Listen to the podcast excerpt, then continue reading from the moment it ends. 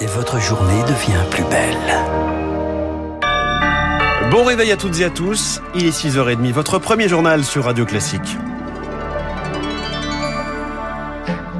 La matinale de Radio Classique avec François Geffrier. Et à la une ce matin, Charles Bonner, un parfum d'amertume après la COP26. Sentiment partagé euh, par le Premier ministre britannique Boris Johnson qui faisait part hier d'une joie teintée de déception. L'accord obtenu samedi soir est en demi-teinte mais avec une avancée, la mention des énergies fossiles, notamment le charbon.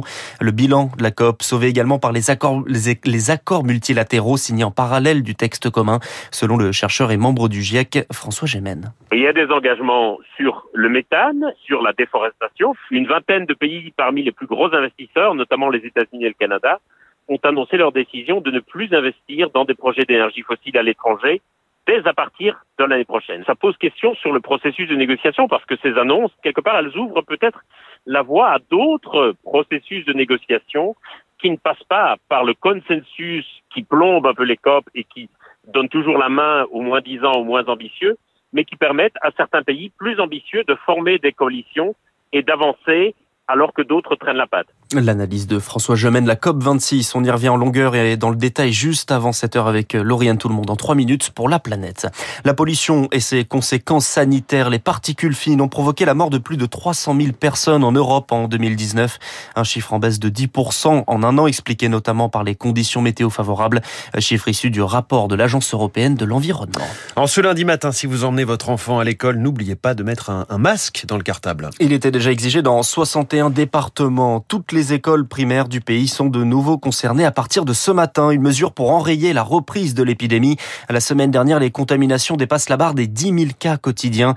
Avec le retour des vacances, les scientifiques alertent. La dynamique d'une cinquième vague peut être cassée avec notamment un recours au télétravail. Un avis partagé par l'épidémiologiste Dominique Costagliola. Compte tenu de la transmissibilité du Delta, penser qu'on va régler le problème en pariant uniquement sur le vaccin? Sans adopter des mesures euh, non pharmacologiques, euh, c'est se tromper de combat. Si vous êtes quelqu'un qui transmet peu intrinsèquement, mais qui voyait beaucoup de gens, en particulier dans un open space, vous allez plus contribuer à la dynamique de l'épidémie que quelqu'un qui serait très transmetteur, mais qui n'aurait été en contact avec personne. Si on combine le masque, l'aération, euh, le télétravail qui diminue les contacts, eh bien tout ça est bon à prendre. Propos recueillis par Rémi Pfister. Les mesures font leur retour partout en Europe. La cinquième vague est là chez nos voisins, les Balkans, les Pays-Bas, l'Allemagne où le taux d'incidence dépasse ce matin les 300 nouveaux cas pour 100 000 habitants. L'Autriche va plus loin. Pour la première fois en Europe, le gouvernement annonce le confinement des personnes non vaccinées. Une mesure qui entre en vigueur ce matin, Rémi Vallès. Au total, 2 millions d'Autrichiens sont concernés par ce reconfinement ciblé. Pendant au moins 10 jours, les non-vaccinés ne pourront se déplacer que pour faire leurs courses, se rendre chez le médecin ou au bureau si le télétravail n'est pas possible. Le gouvernement autrichien promet des contrôles d'une ampleur sans précédent avec des patrouilles de police supplémentaires, car pour les autorités, il est urgent d'interrompre ce cercle vicieux de contamination en constante hausse depuis cet été, et alors que le taux de vaccination est jugé honteusement bas avec 65% de vaccinés. Autre pays en crise, les Pays-Bas, où l'on recense plus de 90 000 nouveaux cas en une semaine. Depuis ce week-end et pour au moins trois semaines, la population vit un reconfinement partiel. Les supermarchés, restaurants et bars ferment leurs portes dès 20 h Enfin, en Allemagne, où la flambée du virus a conduit une hausse de 40% du nombre d'hospitalisations ces derniers jours, plusieurs États ont pris des mesures supplémentaires de restriction pour les non-vaccinés. Un projet de loi sera également déposé d'ici vendredi pour instaurer un retour massif au télétravail. Les explications de Rémi Vallès. Le gouvernement veut s'attaquer à un fléau qui touche entre 7 et 10 000 jeunes en France. La prostitution des mineurs. Entre fantasmes et méconnaissances, un plan interministériel est présenté aujourd'hui, porté par le secrétaire d'État, Adrien Taquet, doté d'une enveloppe de 14 millions d'euros. Il vise notamment à mieux connaître le phénomène. On y revient dans le journal de 7h30 avec le témoignage, vous l'entendrez, édifiant d'une mère confrontée à la prostitution de sa fille. C'est la huitième campagne de ce genre. Les fouilles reprennent aujourd'hui dans un bois d'Issancourt et Rumel dans les Ardennes. Elle vise à retrouver le corps d'Estelle Mouzin, dont le meurtre a été reconnu Connue par Michel Fourniret avant sa mort en mai dernier. Sa compagne Monique Olivier devrait assister aux recherches. Il est 6h34. L'Union européenne passe à l'offensive contre la Biélorussie. Les ministres des Affaires étrangères européens se réunissent à Bruxelles aujourd'hui pour décider des sanctions contre le régime d'Alexandre Loukachenko. Il est accusé d'amasser des migrants à la frontière avec la Pologne. Des sanctions qui seront contre-productive, selon le chef de la diplomatie biélorusse. Hier, une cinquantaine de migrants ont été arrêtés en Pologne alors qu'ils venaient de passer la frontière. L'immigration qui est au cœur également des débats présidentiels en France. Et notamment celui qui se tenait hier soir entre les cinq prétendants à l'investiture LR sur BFM TV et RMC.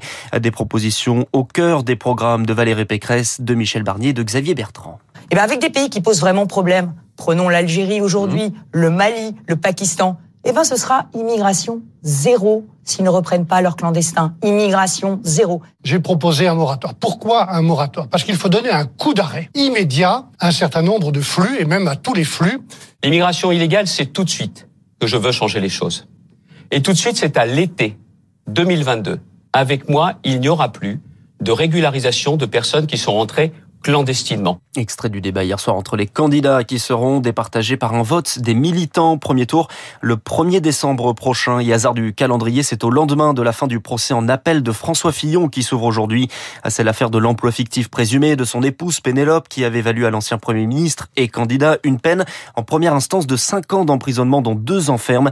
Pour ce nouveau procès, la défense se montre combatif à l'image d'Antonin Lévy, l'avocat de François Fillon il y a une forme d'impatience parce que à la veille du délibéré du premier procès, on a eu euh, des éléments assez inédits. La procureure en charge du dossier avait révélé euh, publiquement avoir fait l'objet de pression dans le cadre de cette affaire. On n'avait jamais pu en débattre. Pour la première fois en appel, on va pouvoir débattre des propos de la procureure et il y a ensuite une envie farouche de démontrer son innocence et celle de son épouse. Laver son nom, bien sûr, et également laver le nom de sa famille. Autant lui, dans 40 années de vie politique, euh, a eu l'habitude des coups tordus, autant ses proches, eux, ont cette fois-ci été directement exposés et c'est, je crois, ce qui l'affecte le plus. Antonin Lévy interrogé par Eric Koch et le procès s'ouvre à 13h30 au Palais de justice de Paris. Du football avec les qualifications pour la Coupe du Monde au Qatar. La France s'est fait depuis samedi, la Croatie depuis hier, tout comme la Serbie. La Russie, le Portugal devront passer par des matchs de barrage pour tenter de décrocher leurs billets. Sont également qualifiés le Danemark, l'Allemagne.